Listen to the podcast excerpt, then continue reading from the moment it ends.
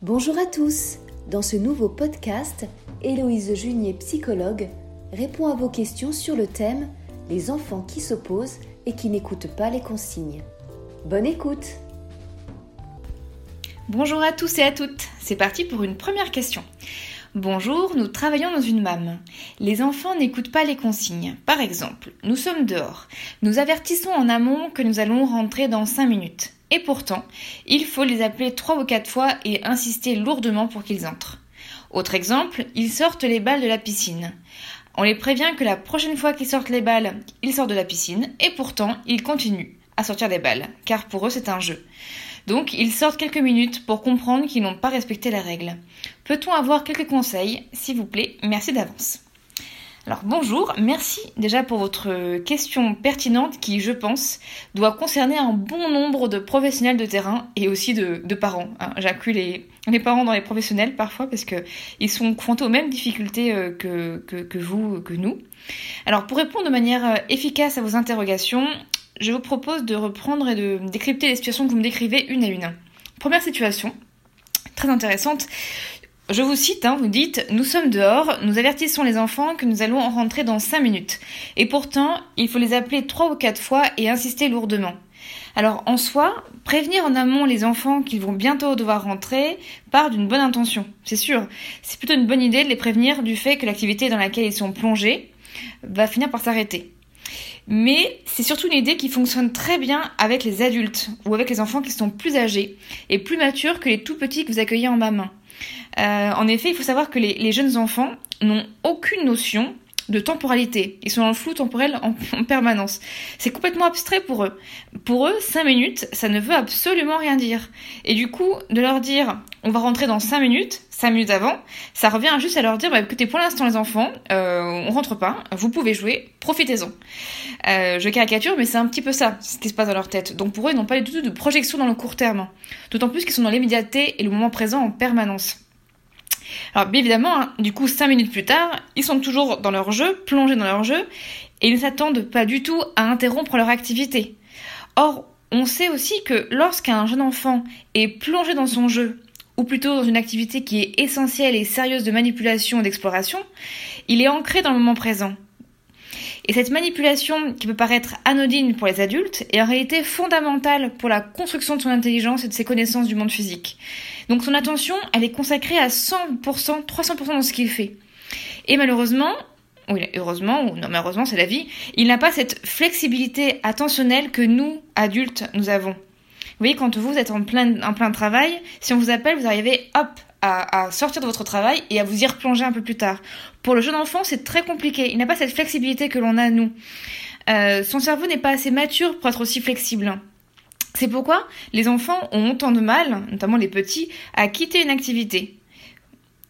Du coup, pour favoriser leur capacité d'attention, mais aussi pour accompagner le déploiement de leur intelligence par cette activité-là, il faudrait idéalement en fait que nous, adultes, on évite au maximum de les interrompre. Vous voyez, l'idée de laisser finir ce qu'ils ont entrepris avant de les faire entrer dans la salle de vie. Mais bon, je sais bien que dans la vraie vie, sur le terrain, lorsqu'on accueille des enfants et surtout en groupe, c'est loin d'être évident.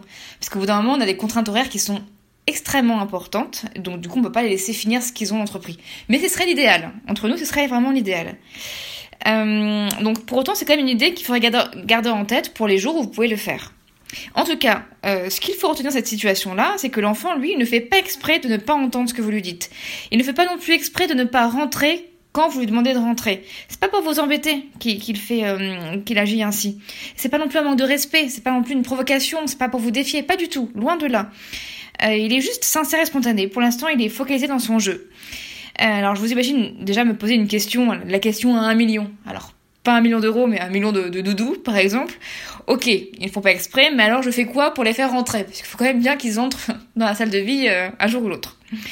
Euh, alors, du coup, passons aux pistes concrètes. Si vous n'avez pas le choix effectivement de les interrompre dans leur exploration ou dans leur activité, vous allez devoir déployer une stratégie pour les faire rentrer sans générer trop de frustration ou trop de stress. Déjà, ce n'est pas forcément nécessaire de les prévenir 5 minutes avant, parce qu'ils auront oublié et parce qu'ils sont au moment présent. En revanche, sur le moment, quand l'échéance est arrivée, dites-leur qu'il est temps de rentrer. Vous pouvez mettre en place moi j'aime bien ces petits rituels, un petit rituel ludique ou attractif pour marquer le retour dans la salle de vie. Ça peut être euh, chanter une chanson euh, sympathique, toujours la même. Euh, ça peut être organiser un jeu pour ranger les véhicules. Par exemple, ok les enfants, et si on jouait à se garer dans la cabane du jardin, à la queue leu? Allez, c'est parti pour un super embouteillage le plus long du monde. Encore plus que long que les embouteillages parisiens. Bon là c'est un truc d'adulte, mais vous voyez un peu l'idée, un, rituel ludique. Ce, type de rituel a deux avantages. Le premier, c'est que ce rituel ludique va permettre à l'enfant de mieux capter son attention et ainsi de l'aider à quitter son activité dans laquelle il était plongé à 300%. Le deuxième avantage de ce rituel ludique, c'est qu'il va permettre à l'enfant de mieux se repérer dans le temps et aussi de mieux anticiper ce qui va lui arriver juste après. Par exemple, l'enfant saura que juste après ce rituel, bah, il va se laver les mains, euh, d'autant plus qu'en ce moment, lavage de mains, c'est quand même vraiment à la mode. Et en plus, après, mettre son bavoir et s'asseoir sur sa chaise pour manger. Son cerveau aime bien anticiper les choses, il a horreur des imprévus. Donc ça peut aussi marquer la fin d'une activité pour faciliter la transition avec une autre activité qu'il sera en mesure d'anticiper. Voilà pour la première situation. Maintenant, vous me décrivez une deuxième situation dans votre question. Vous me dites, ils sortent les balles de la piscine, on les prévient que la prochaine fois qu'ils sortent les balles, ils sortiront de la piscine. Pour autant, ils continuent à sortir les balles de la piscine. Alors, cette, deuxième situation est tout aussi intéressante que la première parce qu'elle souligne, je trouve, à mon sens, hein, à merveille le fonctionnement du petit humain. Et là, dans toute sa splendeur. Euh, imaginez que l'on dispose dans une pièce une piscine à balles. Vous voyez, avec des balles multicolores, euh, comme on sait bien le faire dans l'industrie du, jeu. Euh, imaginez à présent que l'on mette dans cette petite piscine à balles deux ou trois jeunes enfants de cultures différentes, par exemple, qui ne connaissent pas le principe de la piscine à balles. D'après vous, qu'est-ce qu'on va observer? Quel type de comportement auront ces enfants, dont la culture est différente, euh, dont la connaissance de la piscine à balles est différente, et donc aussi dont les valeurs éducatives sont différentes? Eh bien, on observera des enfants qui jettent des balles en dehors de la piscine. C'est un fait. Et d'ailleurs, si on faisait la même chose avec des adultes qui, sans scrupules et qui sont prêts à passer leur prochaine heure de vie à ranger des balles dans une pièce, je vous assure qu'on observerait le même comportement. Pourquoi? Parce que déjà les enfants sont, programmés, ont, une tendance naturelle à vider et à remplir les contenants. Et ce, même à des âges plus avancés. Vous retrouvez la même chose vers l'âge de 5, 6, 7 ans. Et surtout, ils sont programmés pour lancer et faire rebondir des balles. C'est ce qu'on appelle l'affordance. L'affordance, c'est la manière dont un enfant va manipuler un objet en fonction non pas des conventions d'usage, et donc non pas en fonction de ce pourquoi l'objet est conçu, mais en fonction des propriétés physiques de l'objet. Par exemple, on observe une tendance universelle des enfants à lancer des balles, à caresser un objet doux, euh, à grimper sur des objets volumineux qui incluent une, plateforme comme une table basse par exemple, ou un fauteuil, ou encore à patauger dans les flaques d'eau, ou à escalader des barrières, voyez, ou à monter les toboggans à l'envers. Gros problème d'ailleurs dans les parcs de jeux pour enfants. Euh, voyez, le cerveau en fait de l'enfant est programmé pour ce type d'exploration. Vous n'y pouvez rien. ils sont programmés pour lancer ou faire rebondir des balles. Et les règles des adultes n'y changeront rien. Bon, en gros, vous êtes foutus. Parce que, car l'un des problèmes majeurs est que le jeune enfant, en plus, hein, pour qu'on ait le tout, euh, non seulement il n'a pas les mêmes conventions d'usage que nous des objets, mais en plus il n'est pas en capacité de réfréner son action. Parce que la partie frontale de son cerveau, celle qui gère, voyez, l'inhibition, l'autocontrôle, tout ça, ce qui est important pour nos adultes, eh ben, n'est pas assez mature. Euh, ce qui explique pourquoi ils sont aussi impulsifs et pourquoi ils ont autant de mal à s'autocontrôler et à se réfréner même quand ils connaissent d'ailleurs l'usage de l'objet ou la règle. Or, dites-vous bien que cette partie du cerveau, elle n'arrivera pas à maturation complète avant l'âge de 30 ans. Donc, bon, autant dire qu'on a la vie est longue. Euh, vous n'êtes pas prêt de, de, de, voir les enfants euh, garder les balles dans, dans la piscine. Euh, donc c'est très tard. Donc deux options finalement s'offrent à vous. Soit vous choisissez bah, de conserver les balles dans la piscine à balles et et donc vous laissez les enfants euh, lancer des balles, euh, comme leur cerveau leur dit de faire, soit, non, soit vous laissez la, la piscine à balles dans la, pièce et vous laissez les enfants faire ce, qu'ils ont besoin de faire en fait, ce pourquoi ils sont programmés. Auquel cas, euh, vous voyez le fait de ramasser les balles comme une excellente opportunité de faire des squats et donc de muscler vos fessiers et vos cuisses. Hein, ça peut être aussi une, opportunité. Hein. C'est une possibilité. Je, voilà, je suis une personne de solution. Je propose des, possibilités. Euh, soit bon, vous êtes moins optimiste, moins en forme, je ne sais quoi. Vous en avez marre de ramasser les balles, ce que je peux comprendre. Hein. Euh, dans ce cas, bah, vous supprimez les balles de la piscine à tout simplement. Ou alors vous les mettez de manière euh, occasionnelle quand vous avez la possibilité de ramasser les balles. D'ailleurs, j'ai remarqué que c'était souvent l'option qui était retenue dans beaucoup de lieux d'accueil dans lesquels je faisais des, interventions. Parce qu'en fait euh, voilà c'est l'idée en fait c'est un principe de réalité. Les enfants on, sait que les enfants vont décharger cette piscine à balles en lançant les balles en dehors de la piscine à balles. Donc soit on accepte et on laisse la piscine telle qu'elle est soit on refuse. Et en ce cas-là on enlève la piscine ou en tout cas le matériel qui va générer des comportements que nous trouvons inadaptés. C'est à vous de choisir. Bon courage à vous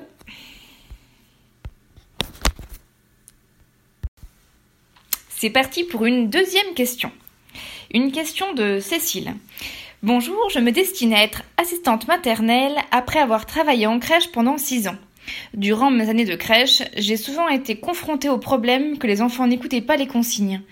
C'est seulement maintenant, après quelques lectures, que je comprends en partie pourquoi. En partie parce que la consigne n'est pas adaptée, et aussi parce qu'elle n'est pas concrète pour l'enfant qui est dans les médias. Je me demande alors quelle est la meilleure manière de formuler une consigne pour qu'elle soit comprise de l'enfant. Merci d'avance, Cécile. Alors, bonjour Cécile, et merci pour votre question euh, essentielle. Alors, je dis essentielle parce qu'elle évoque un point majeur, je trouve, euh, dans la problématique des consignes, à savoir celui de la formulation. Mais en tant qu'adulte, quand on souhaite formuler une consigne ou un interdit aux enfants, on va jouer sur deux plans. La nature de la consigne ou de l'interdit, est-ce qu'elle est adaptée aux besoins de l'enfant ou, à la manière dont les enfants fonctionnent Et deuxième point, la manière de formuler la consigne. Et comme on va le voir, certaines manières de formuler des consignes et des interdits sont plus pertinentes que d'autres. Et l'objectif, notre objectif va être d'optimiser nos chances que cette consigne-là soit comprise de l'enfant. De manière générale, on va éviter la, négation. Ben, on sait que le cerveau de l'enfant, le cerveau du petit humain, mais aussi du grand, a un mal fou, un mal fou à traiter la négation. Quand vous dites à un enfant, par exemple, euh, je ne sais pas moi, on ne monte pas sur le fauteuil, son petit cerveau, complètement inachevé et immature, va entendre monte fauteuil. Il va probablement trouver que c'est une idée géniale. Il va alors enclencher chez l'enfant l'action motrice qui est associée, à savoir le fait de grimper sur le fauteuil. Et l'enfant va être ravi. Ça tombe bien parce que ça, correspond à son affordance et à son besoin euh, fondamentale hein, d'escalader les objets volumineux qui incluent une plateforme. Donc ça tombe très bien, tout le monde est très heureux, sauf, peut-être l'adulte. Euh, parce qu'en fait, traiter une phrase négative est compliqué pour un enfant. Cela, demande une, gymnastique cognitive, intellectuelle, qui n'est pas en âge de, de réaliser. Donc, pour faciliter les choses, et éviter de mettre le bazar dans son petit cerveau, on va plutôt lui formuler des consignes qui sont positives. En gros, on va lui dire ce qu'il peut faire, plutôt que de mettre l'accent sur ce qu'il ne peut pas faire. Par exemple, au lieu de dire on ne monte pas sur le fauteuil ou ne monte pas sur le fauteuil, on va pouvoir lui dire bah, descends du fauteuil ou viens me voir ou tiens, assieds-toi sur le petit canapé. Bref, vous les orientez sur ce qu'ils peuvent faire. Ça va vraiment beaucoup, beaucoup les aider. De même, on, va éviter, voyez, d'assommer les enfants de consignes on s'en rend pas forcément compte en tant qu'adulte, mais parfois on, donne deux ou trois consignes en même temps à la suite euh, à l'enfant, ce qui est très compliqué pour lui de les stocker, les traiter et, puis les exécuter. Pour favoriser le traitement de, la consigne de la part de l'enfant, on va formuler des consignes, par exemple, qui sont des consignes uniques, une consigne à la fois, de manière positive, et aussi une consigne simple, pas une consigne à rallonge avec deux ou trois consignes intégrées dedans. Euh, et surtout, privilégier aussi une consigne dont le vocabulaire est compréhensible pour l'enfant. Pas de termes abstraits, euh, que des termes concrets, physiques, des noms d'objets, des, verbes d'action, monter, euh, s'asseoir, fauteuil, balle, etc., etc. Et voilà, c'est à vous de jouer. C'est parti pour une troisième et dernière question. Une question de Charlotte. Bonjour, je travaille en crèche parentale et nous avons plusieurs interrogations de parents qui cherchent des conseils face à leur enfant qui s'oppose à la maison. Notre équipe est très intéressée d'avoir votre retour à ce sujet. Comment expliquer aux parents que l'opposition est un passage naturel et constructeur pour l'enfant? Voici plusieurs questions de parents. Comment gérer les choses quand l'enfant fait de la résistance, que ce soit pour changer la couche, changer les vêtements, faire prendre le bain à l'enfant, le mettre au lit, etc., etc. Comment réussir à prendre plus de contrôle sans devenir pour autant plus dur et autoritaire? Merci par avance Charlotte. Alors bonjour Charlotte, merci pour votre question. Alors je l'ai sélectionnée parmi les questions qui m'ont été adressées car elle évoque la problématique de l'opposition de l'enfant, ce qu'on n'avait pas encore évoqué euh, dans les questions précédentes. Euh, vous demandez euh, concrètement hein, comment expliquer aux parents que l'opposition de l'enfant est un passage naturel et constructeur pour l'enfant. Alors vous avez tout à fait raison quand vous évoquez l'idée d'un passage naturel et constructeur. Euh, en revanche, pour ma part, j'évite de parler d'opposition. Je trouve que c'est un terme qui est très négatif et qui, titille un peu l'adulte. Je préfère parler, je préfère expliquer en fait aux parents que l'enfant ne s'oppose pas, mais qu'il se différencie. Vous qu'il s'affirme. Et effectivement, c'est un bon signe dans son développement, dans sa maturité. Vous voyez, cette fameuse phase dont parlent beaucoup les médias du, terrible tout, qui d'ailleurs débouchera un jour sur le fucking fort hein, pour l'aventure continue, pour la suite. On, on, reproche souvent aux enfants d'être dans le rapport de force, de tenir tête à l'adulte. Or, quand on regarde la situation de plus près, on remarque que ce n'est pas l'enfant qui impulse un rapport de force, c'est l'adulte lui-même qui l'impulse. Prenons un exemple concret qui va nous parler à tous. Un adulte, un parent ou un professionnel demande à Thiago, un petit garçon de, deux ans et demi, de mettre ses chaussures car ils vont sortir dans le jardin, dans la rue, qu'importe. À ce moment-là, le petit garçon, qui était pris dans une activité euh, qui mobilisait toute son attention, va réagir du tac au tac, il va dire à l'adulte, il va dire non Boum Même s'il aimerait aller dehors, ça n'a rien à voir, c'est juste ce moment, c'est non. L'adulte, qui se braque immédiatement, peut lui rétorquer quelque chose comme euh, D'abord, Thiago, tu m'en parles pas comme ça, hein, c'est pas toi qui décides ici.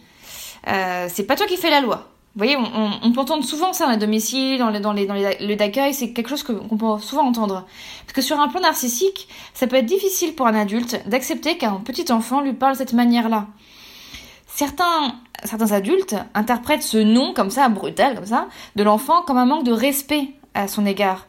Or, cela n'a strictement rien à voir avant 4-5 ans, un enfant n'est pas décentré. C'est-à-dire qu'il il ne, il ne comprend pas que certaines manières de parler peuvent heurter ou blesser un adulte. Euh, il n'arrive pas à anticiper. C'est quelque chose qu'il ne peut pas mentaliser. Il a du mal en fait à attribuer à l'autre des états mentaux qui sont différents des siens. Il a vraiment du mal à se décentrer. Et donc, quand il va lancer un, un nom comme ça en criant, ce n'est pas pour défier l'adulte, ni pour l'embêter, ni même pour le, ni même pour le provoquer, pas du tout. C'est juste parce que sur le moment, l'enfant préfère continuer peut-être, c'est une des possibilités, hein, ce qu'il était en train de faire.